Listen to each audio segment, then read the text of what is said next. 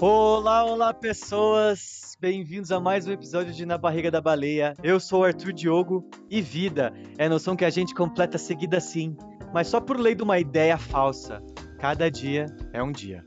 E aí galera, aqui é Rafael e hoje eu vou contar uma história de uma garota que só queria ser a última no mundo a ter uma história que nem a dela. Salve, salve galera! Aqui quem fala é Martin Schurman e a morte para mim é igual à vida, o pecado igual à santidade, a inteligência igual à tolice. Tudo deve ser como é.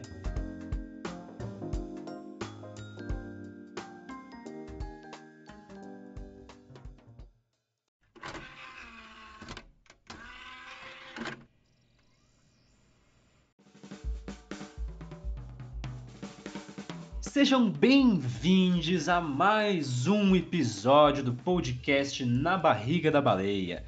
Dessa vez a gente veio dar uma certa continuidade, mais ou menos, do último tema, porque na semana passada a gente veio falar sobre quadrinhos, que é uma forma de literatura, foi inclusive uma das primeiras formas de literatura, né? É, a gente falou de Turma da Mônica, que foi as primeiras leituras de quando a gente era criança.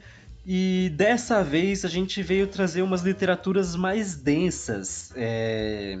A gente veio falar sobre livros, né? A temática que nos ocorreu não foi uma primeiro de uma forma mais geral, a gente falar sobre livros e a gente decidiu pegar algumas obras específicas. Então, eu separei um romance, o Arthur separou um romance também, o Rafa separou uma autobiografia.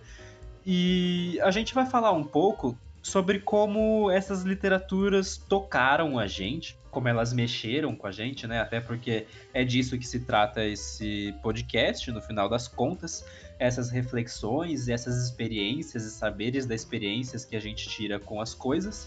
É... Mas para começar todo esse papo, todo esse assunto, eu acho bacana da gente falar de como que a gente se envolve com a literatura, né? De como que como que isso mexe com a gente. A gente falou um pouco, abrangeu um pouco esse tema dos quadrinhos, né, de como foi esses primeiros contatos e do porquê que os quadrinhos são tão legais pra gente, eu acho bacana a gente conversar aqui entre a gente do porquê, que, que a gente gosta em, romances, por que, que a gente lê romances, por que, que a gente lê biografias, por que, que a gente lê autobiografias. É, eu acho interessante a gente comentar um pouco como que essas leituras chegam, mexem a gente, quem sabe incentivar as pessoas que estão ouvindo aqui a lerem um pouco mais. É... Eu quero ouvir de vocês, é... porque eu sei que o Arthur pegou um romance nacional, eu sei que o Rafa pegou uma autobiografia. É... Me falem um pouco de como as, as leituras impactam na vida de vocês, para daí a gente poder começar a entrar mais nas leituras que cada um de vocês trouxeram e que eu trouxe também pra gente conversar.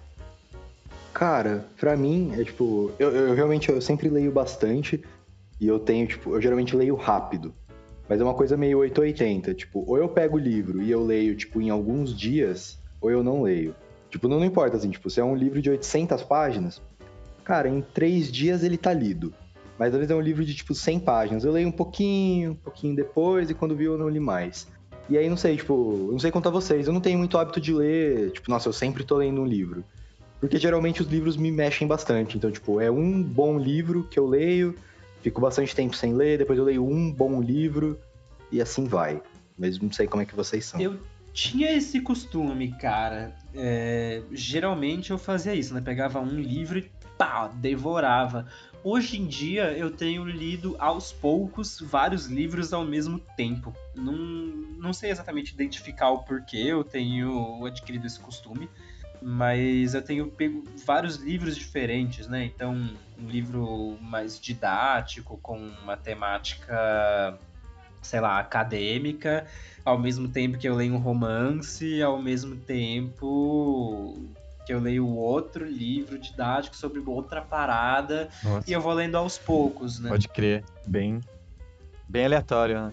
É, é, é, agora eu tô na, na, na, pegada de ler um Paulo Freire, agora eu tô na pegada de ler o Silmarillion.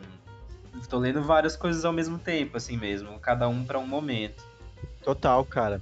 É, isso que você falou aí, assim, é, se eu for puxar da memória, eu nunca fui um, um, grande leitor de livros, assim, sabe? Tipo, as mídias que me foram chegando para ler, eu fui começar a ler, assim, fora as coisas de faculdade, fora as coisas, antes até, né, da, da faculdade de cênicas, da faculdade de, de psicologia. Eu nunca fui uma pessoa muito próxima da leitura, assim. Depois eu me aproximei muito dos audiobooks, comecei a ler muito RPG, comecei a, a né, tive uma leitura aí de gibis aí, como a galera sabe daí do, do episódio do primeiro episódio da temporada, mas nunca fui uma pessoa muito próxima dos livros. E aí na quarentena que eu comecei a ler muitos livros. Que eu falei, não, beleza, eu vou é isso, então li bastante, né, li, o, é, li alguns livros da Jamila Ribeiro, eu li alguns livros de, é, de CNV, né, li esse livro que eu vou comentar hoje também, que foi o, o título, né, do, a frase que eu falei no começo do episódio. Mas assim, é, para mim, ler eu preciso de uma atenção, porque eu, eu, eu, eu me acho uma pessoa é, hiperativa, né? Então, eu tenho alguns, algumas questões aí com atenção e tal. Então, eu preciso, para fazer leituras, eu preciso organizar. E também, às vezes, eu sinto que eu tenho mais facilidade de ler pelo PC do que, tipo, pegar um livro para ler também. Então, é, de, por todas essas, essas questões que eu tenho com livros, o, o livro que eu peguei para ler é muito significativo. Nossa, é, mano, para mim, confesso, tipo, a leitura para mim, no geral, ela tem sido muito. Geralmente é de, é de lazer. E então, ultimamente, eu tenho lido mais quadrinho. É que eu falei, tipo, geralmente quando eu pego pra ler um livro, puta, ele é o livro, e aí eu fico nele e leio. E o quadrinho não. O quadrinho eu leio uns 5 num dia, no outro dia eu leio uns 10, eu fico uns dois dias sem ler, no outro dia eu leio mais um o ah, quadrinho meio que crer. pegou o espaço dos livros, assim, para mim. O livro é quando é uma coisa específica, assim.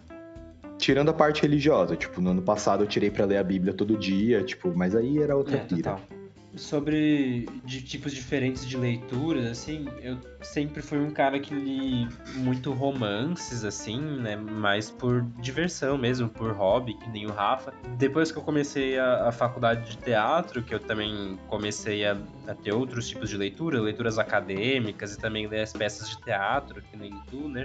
Uhum. Eu comecei a realmente me interessar por, por esses outros tipos de leitura e, e minha gama, assim meu prazer de ler coisas, a gama de prazer de, de, diferentes tipos de leituras começou a crescer. Acho que foi mais ou menos nessa época que eu comecei essa parada de ler vários livros diferentes ao mesmo tempo, assim. Até por isso, né? Eu comecei a ter tesão em ler várias coisas diferentes, não só em romances ficcionais, é, por, por mero prazer. Total, total. Mas, Rafa, é, como eu sei também que tu sempre foi esse cara que sempre leu pra caramba e sempre leu romances, né? A gente escreve um livro juntos, que é um romance ficcional, medieval, que é, foram nossas primeiras leituras, né? Tipo, a gente é. A gente cresceu na base de Senhor dos Anéis, a gente cresceu na base de Eragon, Harry Potter. Exato. A gente é formado, né, por essas literaturas. Mas você não trouxe nenhum romance. Você trouxe aqui para falar hoje uma autobiografia, cara. Pois é, né, cara? Mas eu acho que é muito isso que você falou, né? Porque, tipo. Conta aí. É, mano, é porque realmente, tipo, livros na época de infância, realmente, os que me marcaram foi Senhor dos Anéis, Ordem dos Arqueiros, e por aí vai. Nossa, a Ordem dos Arqueiros. É... Mas aí, tipo, a Ordem dos Arqueiros é incrível, cara. E sempre que você acha que acabou, eles lançam mais um, é impressionante. sempre que você tá na biblioteca, sempre que você tá na biblioteca de bobeira, você vê, caramba, tem mais um. E aí, tipo, você... Porque é episódico, né? Um livro não liga muito no outro. Exato. Caralho. Mas, mano. Eu... Se perder no meio do caminho. É, exatamente. Mas, ah, eu trouxe uma autobiografia Primeiro que eu falei, né? Tipo, esses livros antigos, né? Antigos não, né? Mas, tipo, da minha infância me marcaram muito. Essa biografia, eu acho que é o livro que mais marcou minha vida adulta. Né? Tipo, o que mais me marcou nos últimos anos, depois que eu saí de casa e tal. E até pela brisa do podcast, né? Que é de contar experiências, né? né tipo, gente não veio aqui para falar simplesmente do livro porque o livro é legal, né? Mas como ele chegou na gente, a, a, minha, a minha chegada nessa autobiografia foi uma experiência. É, exato. Só para o público entender, tipo, não foi... faria sentido a gente ficar contando as histórias dos livros, porque é isso, a gente tem mil livros diferentes com histórias incríveis que a gente poderia contar. Então, para a gente trazer para temática uhum. do podcast, a gente pegou livros que trouxeram alguma experiência específica, né? Algum, alguma experiência que a gente possa compartilhar. É, exatamente, cara. E esse livro para mim foi uma experiência muito louca. Porque o que aconteceu? Eu tava morando fora, né? A gente até falou nos outros podcasts. E aí eu morei no Reino Unido. E, cara, muitas coisas diferentes se morar fora. Uma delas, que não é que me marcou, mas era uma das mais diferentes, né? Porque no Brasil não tem, eu convivi com muita gente muçulmana. No Brasil, obviamente tem, mas tipo, não é tão, não é tão comum. E lá na cidade que eu morava, na faculdade que eu estudava, era tipo comunzaço, tanto que na, na minha, nas minhas aulas sempre tinha tipo umas 5, 6 meninas de burca. E era uma coisa super normal. Mas para mim era um tanto estranho. Não por ser errado, mas só estranho, por nunca ter tido muito contato assim. E aí, então ficou nessas, e aí um dia eu fiz uma viagem sozinho e eu caí num museu, que um dos museus mais legais que eu já fui, inclusive, que era o Museu do Prêmio Nobel da Paz. Que foda. E aí entrei nesse museu, o museu ele é muito, muito legal. Mas aí tinha uma sala do museu que, que tinha, tipo, fotos de todo mundo que já ganhou o Prêmio Nobel da Paz. Então tinha a foto, o nome, o ano que ganhou, e aí passava um trechinho né? Tipo um parágrafo ou o discurso completo que a pessoa deu quando ela ganhou o prêmio Nobel. Uhum. E aí tinha várias pessoas, tipo, de Martin Luther King, Dalai Lama, de pessoas que a gente, sabe, sempre ouviu e você via os famosos discursos deles. E aí o que me chamou a atenção, porque todas as placas eram azuis. Tinha uma placa que era dourada, que é o ganhador do ano, né? Então eu fui em 2018, era a ganhadora de 2018. Provavelmente agora é outra pessoa com a placa amarela. E uhum eu não, eu não vou dizer que era a única mulher, mas com certeza quase todo mundo que ganhou era homem. Então isso de cara já chamava muita atenção. Então era a foto de uma mulher muçulmana e enquanto todos os outros tinham tipo frases enormes, a dela só tinha uma frasezinha, que era eu quero ser a última garota no mundo a ter uma história como a minha. Foda. E isso me chamou muito a atenção. E aí eu fui atrás e aí era e realmente, tipo, a mina ela ganhou o Prêmio Nobel da Paz uhum. por questão de ativismo, questão de direitos da mulher, principalmente no Oriente Médio. Quando estava tendo toda a questão do Estado Islâmico, ela foi uma vítima, foi uma refugiada, né? Na, na crise dos refugiados, ela veio para a Europa, para a Alemanha. E tinha lá toda a história dela, tipo, impactou muito assim. E aí eu lembro que quando eu tava saindo do museu, você sempre tem que passar pela parte que tem os presentinhos, né? As lembrancinhas. Que eu nunca olho, até porque no país que eu tava era caro pra burro. Mas, tinha, mas tinha o livro da autobiografia e o livro era a mesma foto e só tava escrito o nome do livro é A Última Garota. E aí não teve como. Eu olhei o livro, eu peguei o livro, eu tirei a minha carteira, vendi minha alma pra mulher, porque o livro foi caro pra caramba. E levei. E levei o livro e, cara, eu devorei essa autobiografia. Eu nunca fui de ler autobiografia, mas essa história me chamou muito a atenção. E eu, tipo, eu li na viagem. Tipo, eu lia nos metrôs, eu lia quando eu parava para comer, eu lia antes de dormir. Eu terminei de ler o livro antes de voltar para casa. Foi uma leitura que, que, é o que eu falei. Tipo, quando eu pego para ler, eu leio muito rápido. Caraca. E esse livro eu li realmente muito, muito rápido. Caraca.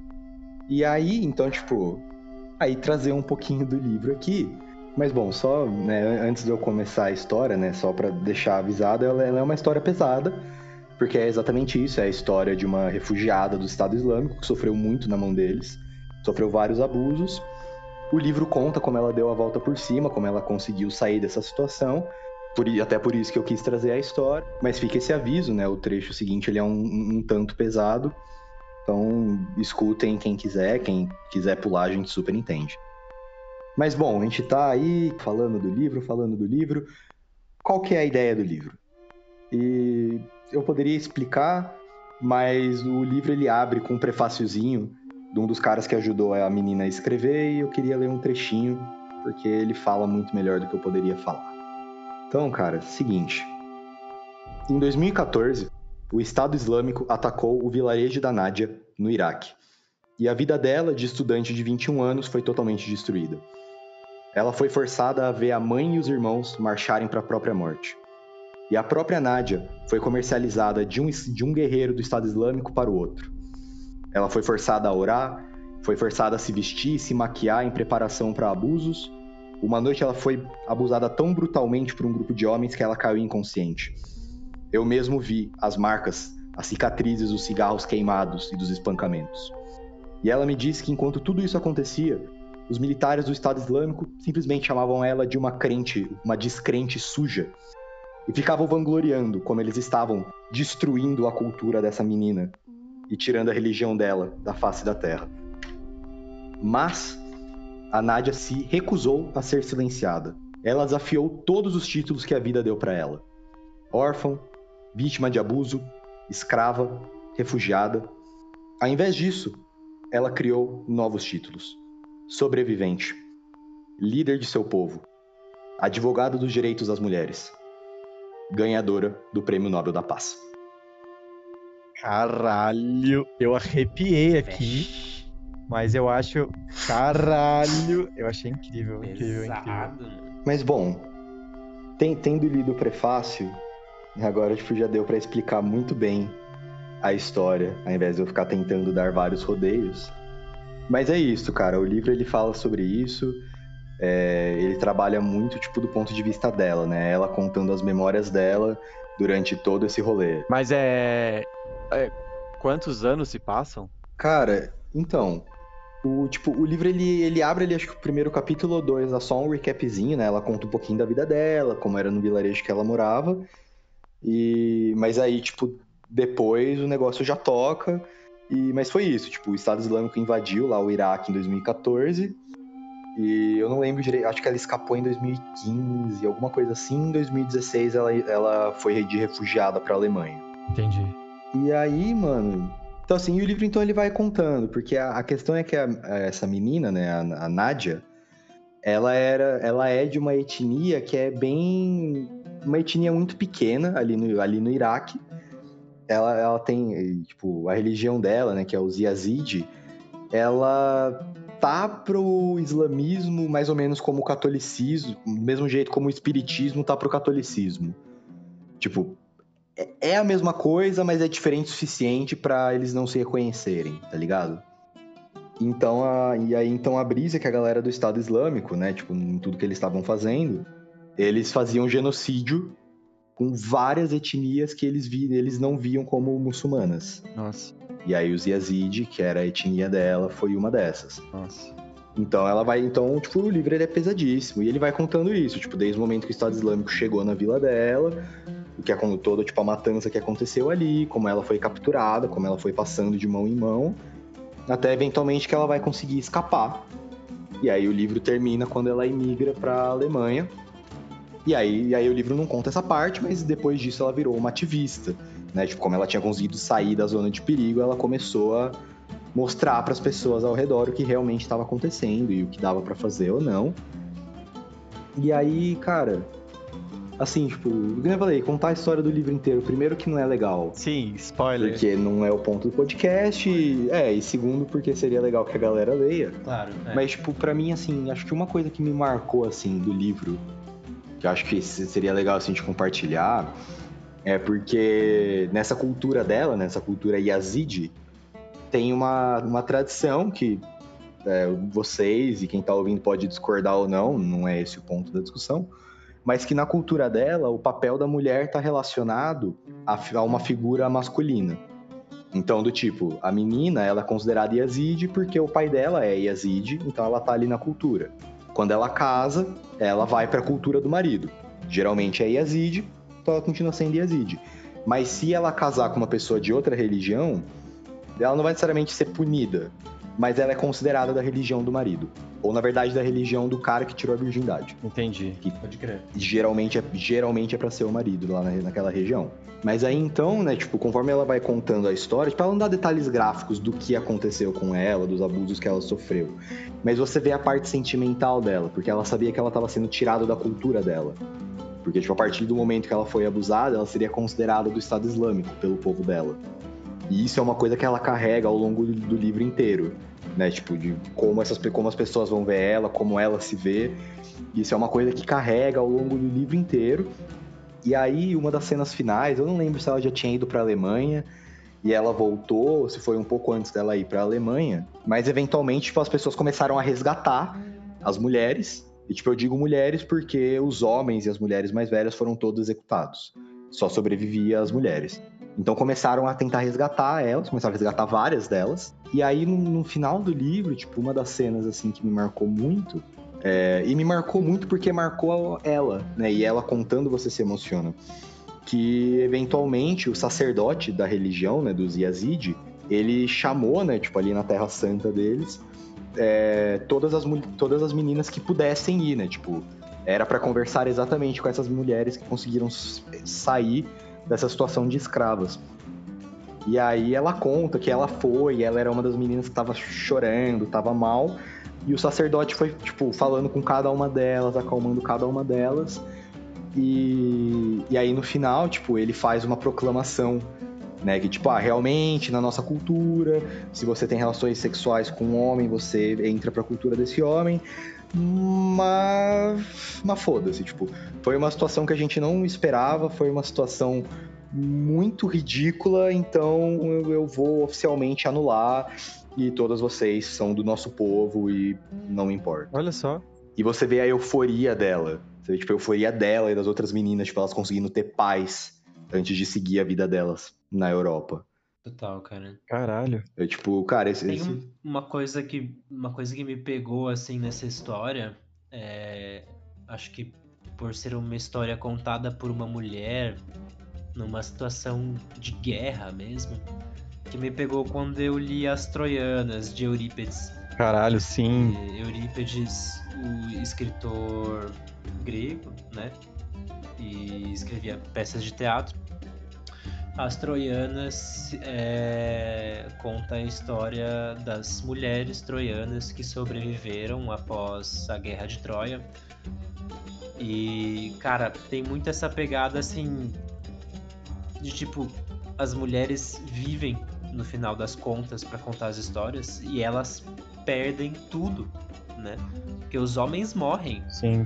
E as mulheres ficam e elas perdem tudo, as histórias de perda, elas perdem a família, elas perdem os maridos, elas perdem os amigos, elas perdem tudo. Perdem a terra, perdem a casa, perdem os direitos e puta cara, assim, as troianas é uma tragédia grega, literalmente, é, é só tragédia, tragédia, tragédia, tragédia do começo ao fim. Sim. E como isso que me pegou, né? Por ser. Tipo, essa, essa autobiografia tão recente, 2018, sei lá de quando que é esse livro.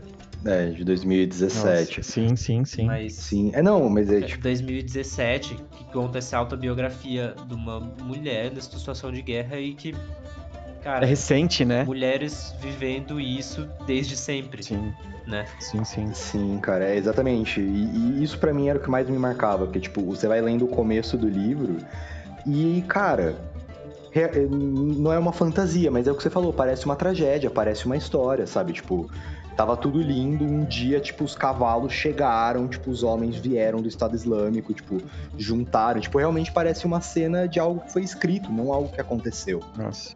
E então isso, isso para mim que era não a pira, mas por isso que eu acho importante, saca? Você lembrar que, tipo, e o museu no geral falava muito disso. Você lembrar que, cara, ainda tem coisas muito horríveis no mundo. Tem muitas pessoas tentando mudar isso, mas é o que eu falei, tipo, a gente, homem, estado de São Paulo, casa própria, Branco. tipo, é, é, É. dá um cheque, dá um cheque de realidade que eu acho que é importante, tá ligado? Sim, sim, sim. É isso, a gente tá tão numa uma posição de privilégio tão diferente de outras vivências que a gente acha que é o mundo que a gente vive é o mundo total e pleno, né? De como ele é em todas as situações. E E aí, tendo consideração, né, tendo ouvir essas experiências, a gente se situe mais e consiga, tipo, repensar as nossas próprias vivências, conseguir trocar mais essas informações, né, propor experiências, Sim. ser tocado por essas experiências, sabe? Sim, cara, e eu acho, tipo, aí assim, isso eu acho que é no geral, mas assim, falando de mim, né, tipo, a, a experiência é aquilo que nos passa e nos toca. Uhum. Pra mim, esse livro, do, do que me tocou, foi, tipo, me gerou uma empatia muito grande com uma cultura que era totalmente alienígena para mim. Né? Tipo, cultura muçulmana, cultura do Oriente Médio, Yazid, tipo, etnias. Porque era isso, cara. Tipo, depois que eu voltei dessa viagem, minha relação foi outra. Tipo, tanto que, tipo, eu fiz uma amiga que eu sempre esqueço o país dela, eu acho que era Oman. É, era Oman. E eu fiquei super amigo dela, e, tipo, aí, tipo, tanto que hoje em dia, para mim, uma menina de burca e uma menina de boné, a minha reação é a mesma. E não era assim antes de eu ler o livro. Entendi. E mesmo, tipo, até fazendo gancho com o episódio passado dos quadrinhos, talvez agora fique um pouco mais claro por que, que eu quis fazer tanta questão de contar da história da Miss Marvel, que é uma menina muçulmana. Sim. Tipo, é, que é a minha personagem favorita e isso só aconteceu porque eu li essa biografia. Senão eu nunca estaria aberto a ter visto esse quadrinho. Sim, nossa. Tanto que talvez, talvez até ligue pro Martim agora, que eu e o Martim a gente foi pra Alemanha numa viagem, talvez um dia a gente até conte. E um dia a gente foi num bairro de refugiado. Não sei se o Martim lembra. Eu tava maravilhado. Andando pelas ruas, vendo, tipo, a galera, vendo, tipo, essa cultura totalmente alienígena. Foi uma das noites que eu mais me lembro dessa viagem. Total, Nossa, cara. que foda. E é isso, né? Quando, como as experiências, elas potencializam de um jeito que você amplifica a sua, a sua atenção, né? Você amplifica a sua. a sua. a, a chegada de novas informações. Isso é, isso é bonito demais. Sim, exatamente, cara.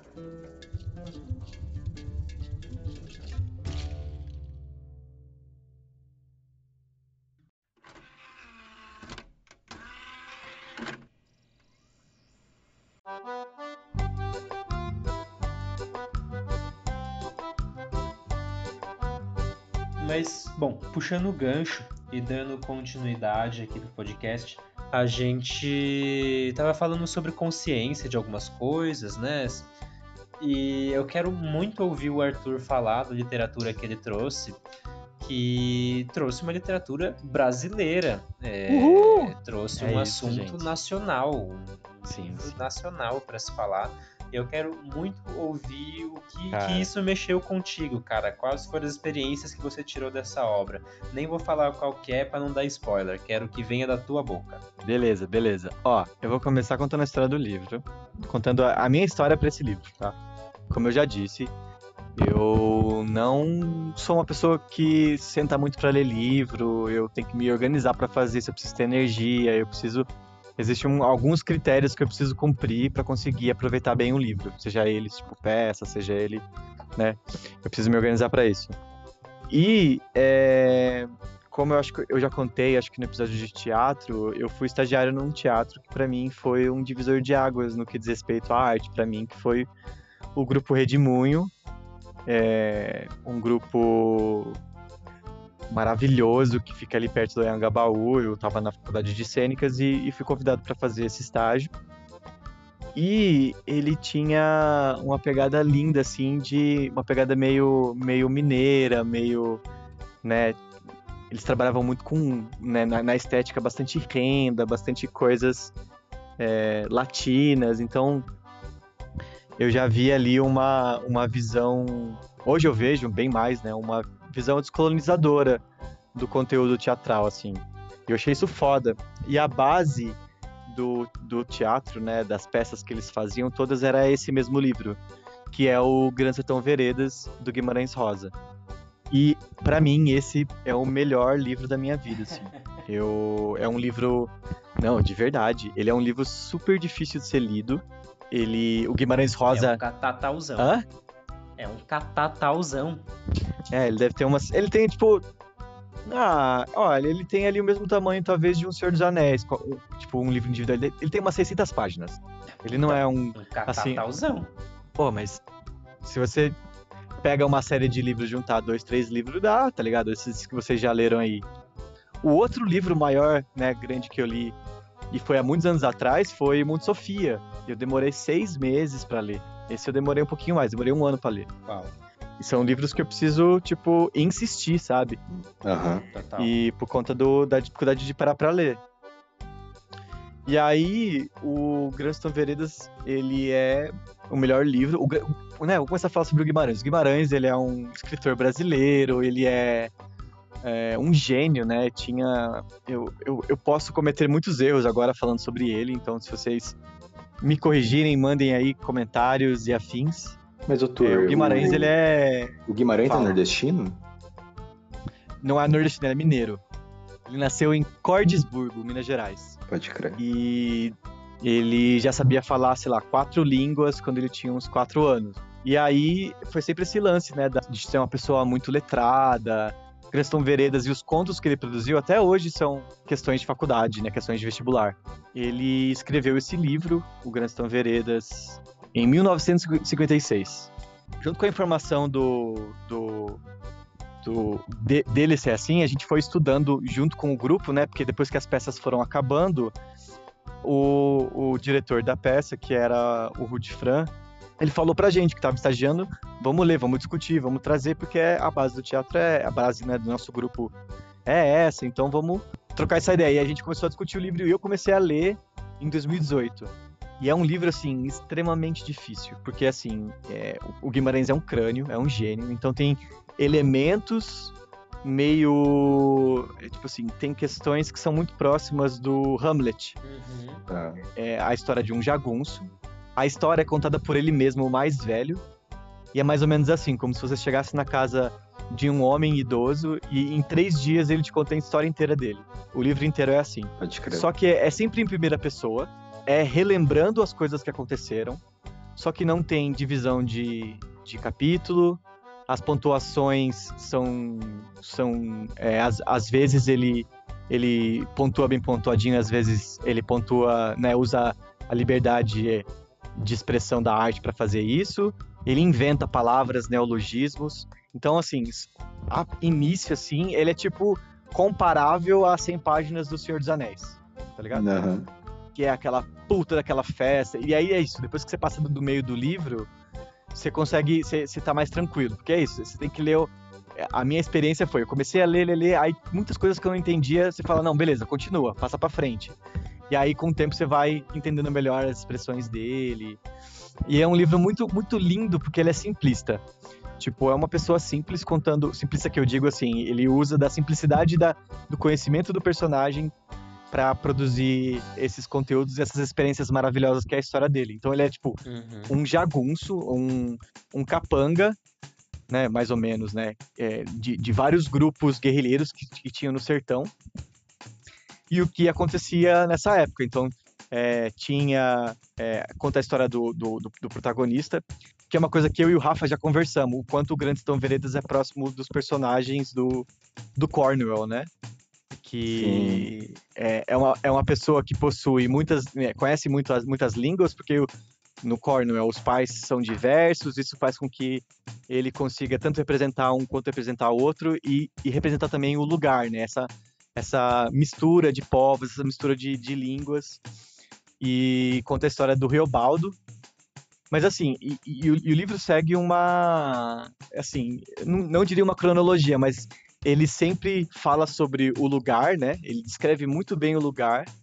Ele fala sobre as coisas que estão acontecendo com ele de forma muito simplista.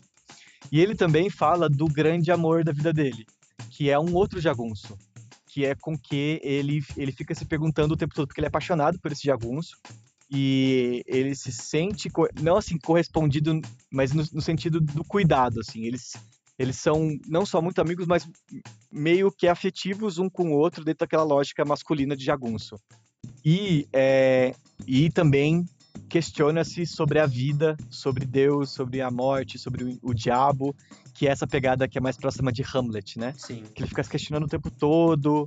Então, assim, eu escolhi alguns trechos para ler desses momentos que ele que ele conclui, né? Não chega a concluir, mas ele chega a dar pontuações sobre as coisas que ele vai descobrindo, né? Uma delas foi a frase que eu li no começo, que eu vou reler agora, né? Que ele fala: Vida é a noção que a gente completa seguida, assim, mas só por uma lei de uma ideia falsa. Cada dia é um dia. tipo, então ele usa essas frasezinhas junto com o contexto que ele tá dando, que é natureza, né? Pra, pra, e, e, e, é, e é, era incrível isso, porque eu tava na mesma época estudando sobre o monomito, sabe? Então isso foi juntando com muitos elementos da, da, minha trajetória que eu falei, nossa, tem tanta coisa. Ó, é outra frase maravilhosa dele. Abre aspas. O que eu vi sempre é que toda ação principia mesmo é por uma palavra pensada, palavra pegante, dada e guardada, que vem rompendo o rumo. Tipo, imagina, cara, você sentar e refletir sobre essas, essas frases, sabe? Tipo, que de novo, né? Essa frase me faz lembrar muito do, do, do, do texto Notas, porque ele fala que a gente não pensa palavra, a gente não pensa pensamento, a gente pensa palavra e através das palavras que a gente planeja a vida e pensa sobre a gente. Então, a, tendo aquisição sobre novas palavras, você consegue pensar mais sobre você, sabe? Cara, quando você falou do Hamlet, me veio realmente uma imagem de alguém indeciso. Porque é isso, né? O, o Hamlet é um cara indeciso. Ele passa a peça inteira pensando o que é para fazer e no final nem faz. Quer dizer, faz, mas no final dá tudo errado. Não, mano, que eu ia puxar, tipo. Mano, é que essas frases que você falou realmente são muito da horas. E, mano, é, é, impressionante como as pessoas mais simples são as que têm alma de poeta, né, cara? Não é? Você, você vê assim, cara, o pedreiro, o cara tá ali trabalhando duro. Você conversa com ele, o cara é um poeta. Assim, uhum. Acho incrível isso. Eu, eu, fiquei encasquetado com isso que o Cristo disse. De... Que, o, que o Hamlet é indeciso? Não, não. É, que o Hamlet é um bostinha. Não vou falar do Hamlet. O Hamlet claramente é o vilão da história. Mas isso é outra é, conversa. Não, Hamlet é um merdinha, não vou, é um burguesinho safado, não vou ficar falando dele aqui. Mas eu fiquei encasquetado com o que o Rafa disse sobre dessas pessoas que têm histórias para contar, né? De, e são as pessoas que são poetas, na verdade. E assim, eu, eu não li o Grande Sertão Veredas, mas é, do que você fala tanto, tu, é uma coisa que me passa, né? Tipo, uhum. é um jagunço contando a história dele em três dias, cara. E, nossa, quantas vezes a gente já não passa por isso uhum. na, na vida real, cara? Sei lá senta para conversar com um morador de rua, senta para Sim. falou, senta para conversar com o pedreiro.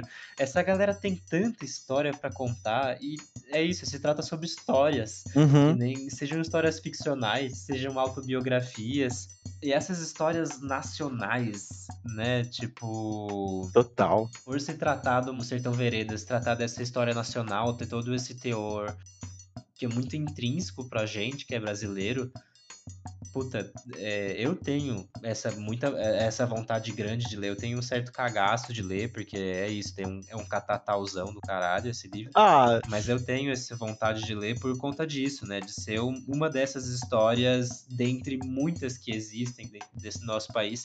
E que são histórias muitas vezes tristes, de desgraça, de tragédia. É, às vezes são histórias de felicidade também, muitas histórias engraçadas, divertidas, muitas histórias de amor, mas histórias, cara, histórias que estão aí para serem ouvidas e têm as suas experiências a serem compartilhadas. Sim, sim, sim, sim. Ai, ai. Cara, mas é isso. Não, Martins, isso que você falou faz bastante sentido. E sei lá, eu lembrei uma coisa que um, um professor de matemática falava. né, acho que o Martins tiver meu professor de matemática. Que um dia ele tava conversando ali com as alunas. E aí, tipo, o que ele tava comentando, ele falou, cara, a questão é, tem idades certas e erradas para ler, pra ler livros. Tipo, não necessariamente todo mundo tem a mesma idade certa e a mesma idade errada. Mas que ele falava, cara, quando eu tinha a idade de vocês, eu li Dom Casmurro e achei o maior porre de todos os tempos. Hoje, ah. hoje Dom Casmurro é tipo meu livro favorito, eu acho uma obra-prima. Total. Total. É, não, tipo, não, inclusive Dom Casmurro tá, tipo, acho que é o, na, é o primeiro na minha lista de na, livros nacionais porque eu preciso entrar na, na, na, grande piada interna brasileira, que é se a Capitu traiu ou não. ah, mas eu acho que o livro nem é sobre isso. Não, não, eu sei que o livro não é sobre isso, mas o livro tem essa. Tem aquele ah, meme, né? Tipo, ah, eu gosto de literatura brasileira, eu também. E aí, ela traiu ou não? Ela quem? Ah, tá, você não gosta de literatura brasileira. mas é. E assim, e, e, a minha leitura foi: eu comecei a ler em 2018, comecei ali bem no meu tempo, e aí eu insistia, né? Essa época era muito antes do coronavírus, então é, através desse livro eu comecei a absorver um monte de prática que eu gostei muito, que é tipo, eu pegava o, o, o livro, ia pra Roosevelt e ficava lendo, sentado ali na praça. Tipo, as horas que eu tinha de janelas das coisas que eu tinha para fazer. Nossa, e eram, e eram coisas muito legais, porque eram, era uma literatura que eu gostei muito de começar ela. Só que eu só fui, só fui terminar um ano depois, durante a quarentena. Uhum. Foi a época que eu acho que eu mais li livro, assim. Tipo, eu, eu sentei e falei, agora eu vou terminar esse livro. Sim, mano, esse negócio que você falou, né? Tipo, de pegar um lugar para ler livro. Isso é uma pira também. Tipo, uma coisa que eu. Sempre que eu vou viajar, eu sempre levo um livro. Tipo, nem sempre eu uhum. consigo uhum. terminar, mas eu sempre levo. E aí é isso, tipo, acho um lugarzinho na cidade, na mata, whatever, e fico lendo ali até. Sim, sim. E é, e é sempre as experiências é que ficam. Mas interessante você ter lido durante a quarentena também, né, Tur? Porque é um livro muito humano, com personagens muito humanos, que sentem, que sofrem, que amam, e que pensam e refletem sobre a vida e duvidam de Deus, duvidam, se questionam sobre as coisas, justamente nesse momento de, de pandemia, onde a gente tem tá em contato com nós mesmos e só durante muito tempo. Né? Sim, sim. Então esse livro foi assim, por dialogar por todas essas coisas e eram, eram questões que eu estava dialogando muito, é assim, me encheu de, de, né, de amor e carinho por essa literatura. Mas, pô, queria ouvir também a história do Tim aí.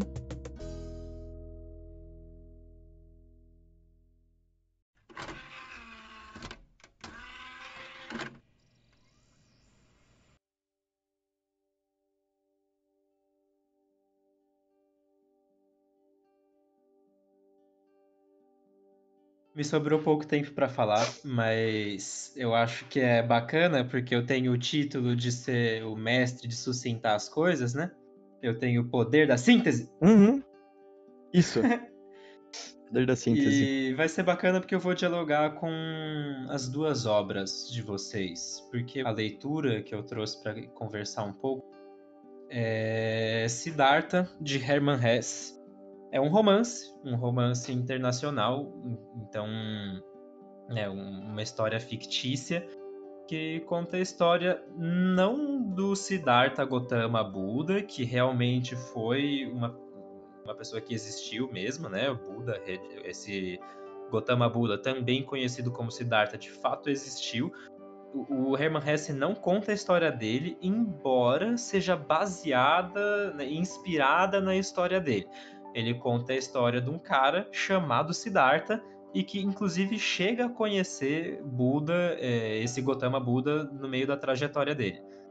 É, eu acho que nenhum de vocês dois leram ainda. Eu emprestei um dos volumes que eu tenho para o Rafa. Eu tenho dois volumes do livro, mas eu acho que o Rafa ainda não leu. Quantos volumes são? Não, eu, é, é eu, eu, tenho dois volumes iguais. É um volume só, tipo, é um livro curtinho. É que eu tenho duas ah, cópias. Ah, tá. Você já comprou para emprestar, entendi. Eu, na verdade, eu ganhei os dois volumes. Eu achei um deles na casa Caraca. da minha avó, um volume velho, antigo. Aí eu peguei para mim, eu já tava com um aqui comigo, e aí eu emprestei esse mais antigão pro Rafa para ele ler também, porque eu acho que ele ia gostar muito. O Rafa, que é mais religioso e tal, é, eu achei que ele ia curtir bastante, porque é isso, né? É uma, uma leitura, entre aspas, religiosa. Ela se trata sobre Buda, afinal de contas é, dialoga sobre essas questões mais religiosas em si. Mas espera, espera aí, deixa eu ver se eu entendi. Ele é, ele não é sobre o, o, o é tipo uma representação da história do Gautama. É, ele é inspirado no, não sei se é inspirado na história do Gautama. Eu sei que ele foi inspirado, uhum. é, talvez nessa busca pela paz, né? Talvez nessa busca pelo Nirvana. Foi inspirado no Gautama Buda mas não conta a história dele, não é, não é uma história verídica, nem nada disso. É... Uhum. E foi uma leitura que me chegou no meio dessa pandemia, né? Durante um, esse meu tempo que eu estava isolado. Quem leu ele, na verdade, foi minha companheira, a Bia. Ela leu, curtiu pra caramba e falou para eu ler, bem quando a gente estava começando os primeiros episódios da primeira temporada, na verdade, do podcast. E ela falou para eu ler porque uhum. ela falou que era uma jornada do herói inteira, assim, completa. E, e a gente, logo na primeira temporada, tava falando bastante sobre jornada do herói. E falei, porra, bacana, tá aí. Uma jornada do herói interessante para ler e uma leitura religiosa, que é uma parada que eu nunca tinha entrado muito, né? Eu nunca li a Bíblia, é... nunca tinha lido a Bíblia, né? Esses últimos dias eu até dei umas lidas em um dos livros da Bíblia que o Rafa me instigou a ler, o Eclesiastes, e que acaba dialogando muito também com Siddhartha no final das contas. Olha só. Mas é, porque religião é essa parada, né? Ela traz muitas reflexões. É, desde bem e mal, que nem a gente estava falando, o bem e o mal no mundo, é, as pessoas são, são boas, as pessoas são más, Deus é bom, Deus é mal, é, tem tanta desgraça que acontece no mundo, isso é culpa de Deus também, tantas histórias que nem a, a, a, o, livro que o Rafa trouxe, histórias de tragédias que acontecem, isso, e isso é culpa de Deus também, tudo isso é Deus. Religião para mim sempre teve essa pegada muito complexa de, meu, acreditar em um, um, ser maior, acreditar em uma força maior que rege tudo isso, é uma complexidade muito grande de, de se colocar em um grande ser que rege tudo, por conta dessas. Total. É, dessas contradições, né, que existem no mundo e que sempre vão existir e que fazem parte do mundo que nos rodeia e que fazem parte da nossa índole de ser humano. É, os seres humanos são seres contraditórios. Nossas histórias Sim. de amor, de tragédia, de comédia são histórias contraditórias. Nossos sentimentos, nossos sentimentos são contraditórios, uhum. né? E cara, quando eu peguei para ler esse livro, assim, não é que eu espero. Eu peguei ele meio despretensiosamente, tipo, sem esperar muita resposta de tudo isso, né? Não, não esperava que, que esse livrinho. É um livro curto, não tem nem 200 páginas direito o livro, tem 124, 125 páginas, sei lá. Eu não esperava resposta nenhuma sobre a vida, o universo e tudo mais, muito pelo contrário. Eu esperava uma trajetória, né? Uma jornada de herói completa. A vida de. Eu queria ler a vida de Siddhartha porque quando a minha companheira deu o livro para eu ler, né? Ela leu e me emprestou. É, era essa a premissa. Ela conta a história de Siddhartha, que é esse cara que atinge esse nível de Buda, né? Ele atinge essa paz.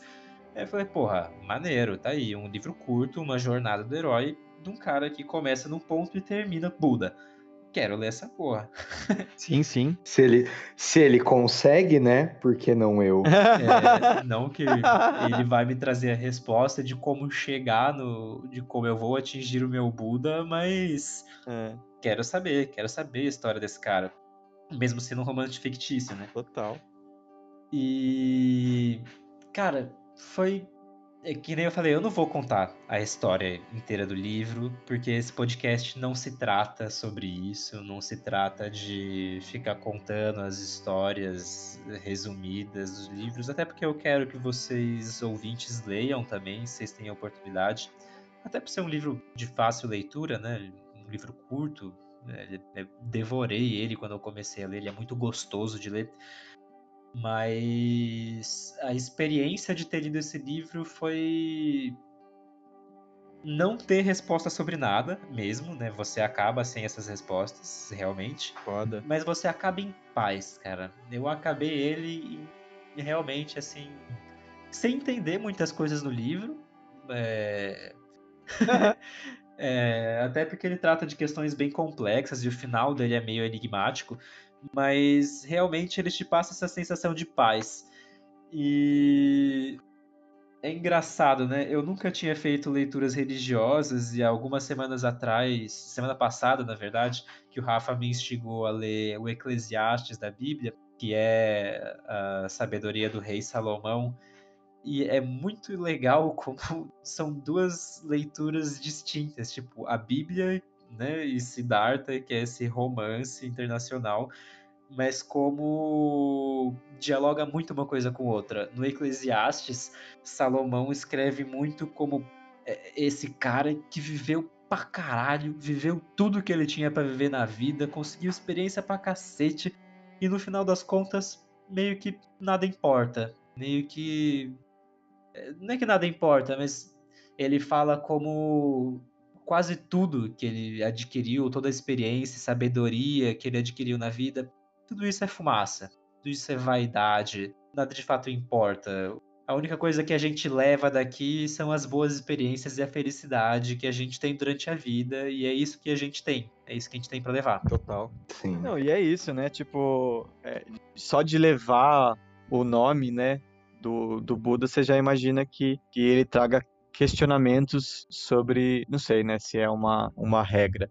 Mas é isso, tipo assim, a, a, o lance de, de usar a história de Buda como base, mas como ter, ter espaço e para poder dialogar isso, assim, sabe? A impermanência das coisas, a falta de controle é, que a vida tem, sabe? A gente não tem controle sobre tudo. E, e são coisas ótimas para se dialogar, sabe? Tipo, só do livro não ter uma conclusão já me deixa aliviado. Tá Cara, e o é engraçado porque o Siddhartha ele encontra o Buda e não é nem no final do livro, tipo, meados do começo pro meio, ele realmente encontra Buda, fala com Buda cara a cara, assim, Olha. um diálogo. E, e não é o ponto-chave do livro. é realmente só um diálogo, eles trocam algumas palavras, ele consegue ver no Buda toda essa claridade que ele quer alcançar desse ser que alcançou a paz e que é, alcançou esse lugar em que ele está em, em, conformidade com tudo, mas ele continua o livro inteiro buscando alguma coisa. É, e ele não quer buscar ensinamentos de outras pessoas, ele quer alcançar isso através da vivência dele. E eu acho que isso que é o mais é, que é o que mais me pega, né? Que é o mais legal, que vai te levando o livro de cabo a rabo, vai te levando a seguir essa história de cabo a rabo. É esse cara que vai buscando esses, esses aprendizados, vai buscando o que ele quer através das vivências que ele tem e chega no final do livro, ele alcança esse lugar. Eu não vou conseguir falar muito, eu vou ter que finalizar o que eu quero falar sobre esse livro lendo um diálogo final dele. É... Mas assim, realmente, eu não vou conseguir sucintar em palavras tudo que eu quero falar sobre esse livro tão bem quanto ler esse trecho final.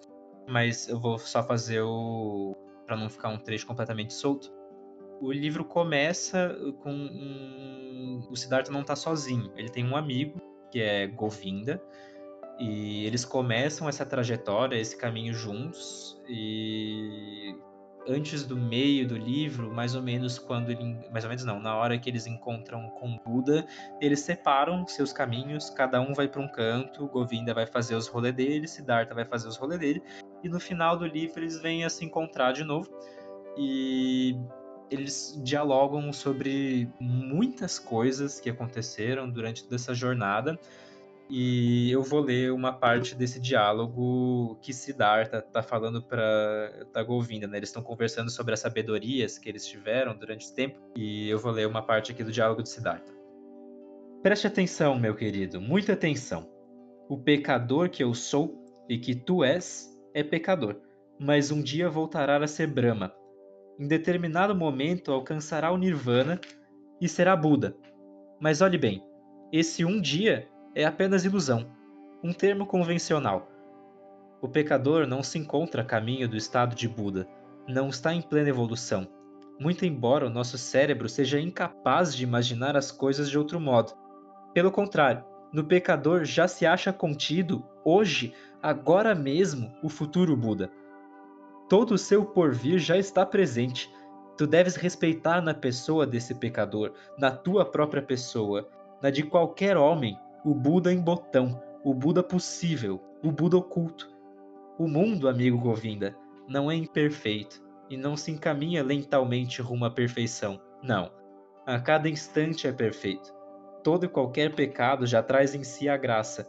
Em todas as criancinhas já existe um ancião, a homem algum é dado perceber até que ponto seu próximo já avançou na senda que lhe coube. No salteador e no jogador, o Buda espera sua hora, e no Brahmani, o salteador. Na meditação profunda, oferece-nos a possibilidade de aniquilarmos o tempo, de contemplarmos simultaneamente toda a vida passada, presente e futuro. Então tudo fica bem, tudo perfeito, tudo. Brahma. Por isso, o que existe me parece bom. A morte para mim é igual à vida, o pecado é igual à santidade, a inteligência é igual à tolice. Tudo deve ser como é. Uau. Que foda.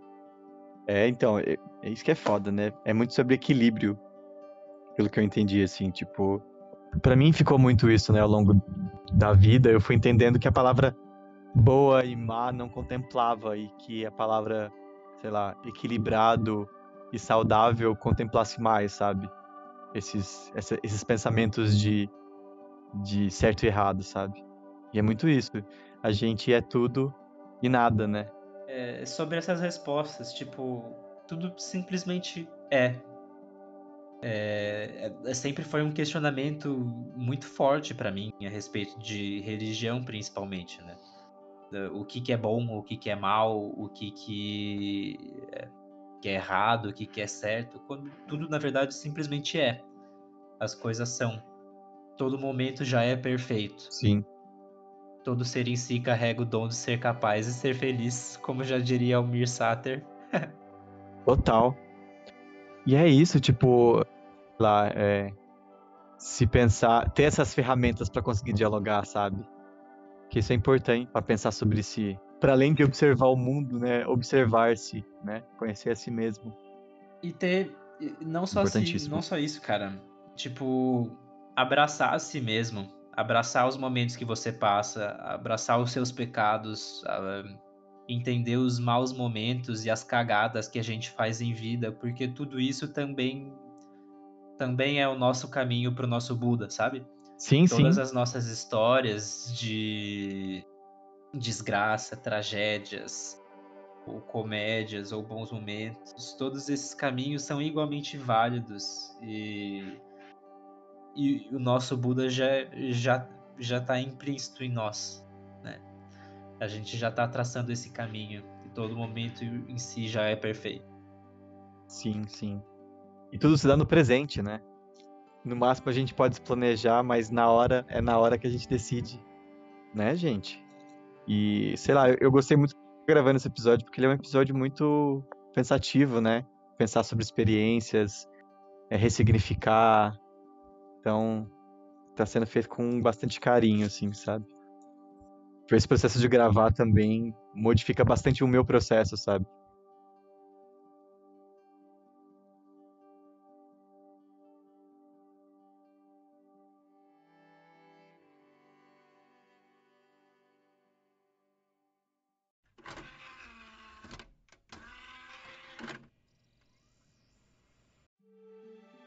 Bom, e com essas leituras maravilhosas, com essas reflexões que não trazem resposta alguma, e com todas essas histórias que a gente trouxe, é, eu, assim, eu vou concordar com o Arthur, esse episódio foi bem, bem carinhoso, bem bacana, porque esse podcast trata justamente sobre histórias.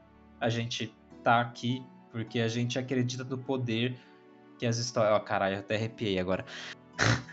porque se a gente acredita no poder de uma história ser passada para frente, uma história ser contada.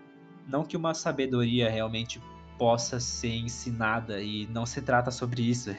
Acho que uma das uma das respostas que eu encontrei em Siddhartha é isso, né? Não, experiências não podem ser ser compartilhadas nesse sentido, né? Não dá para passar uma experiência de uma cabeça para outra. Uhum mas histórias podem ser contadas e elas são significativas e elas mudam vidas e elas nos fazem pensar sobre nós mesmos. E quando uma história é contada é, e quando a gente reflexivamente consegue pensar sobre histórias nossas, verdades sobre si acabam aparecendo. Callback é o nome disso. eu lembro, eu edito, eu lembro dos episódios. O Tim já disse isso antes. Considerações finais, galera? Rafa? Ah, tô de boa.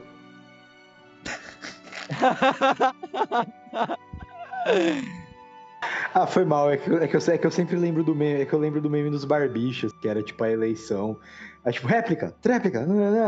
E o que você quer falar? Ah, tudo de boa. Mas então, nessa pegada, a gente vai se despedir desse episódio, que acho que foi, um, com certeza, de longe, o mais comprido até agora. Quem ouviu até o final, quem ouviu o episódio inteiro, é, muito, muito obrigado por esse interesse, por esse carinho que você teve de ouvir a gente também. Uhum. É, vamos reforçar mais uma vez que a gente quer muito esse contato, esse diálogo com vocês. Então, se vocês já leram algum desses livros, conversem com a gente para a gente trocar essa ideia. Se vocês têm livros que vocês gostariam que a gente lesse, falassem sobre, mandem e-mail também para a gente poder ver que livros e que histórias são essas. A gente vai ter muito mais podcast para fazer. Essa segunda temporada é, vai ser enorme, vai ter vários episódios, vários tipos de histórias diferentes, muita coisa para a gente conversar. Mas já falamos demais. A gente vai ficar por aqui. Até semana que vem. Até o próximo episódio do podcast Na Barriga da Baleia.